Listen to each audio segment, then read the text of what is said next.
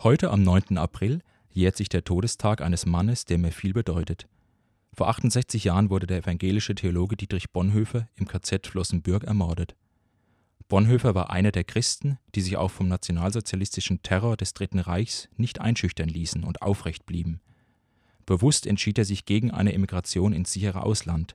Hier in Deutschland wollte und musste er Zeugnis ablegen für die Botschaft der Liebe, wie er sie in der Bergpredigt fand. Und dies bedeutete für ihn klare Worte auch gegen Rassenwahn und Führerkult.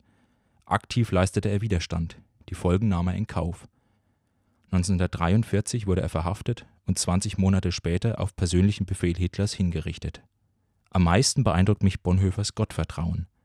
So schrieb er im Grauen des Konzentrationslagers den bekannten Text Von guten Mächten wunderbar geborgen, erwarten wir getrost, was kommen mag.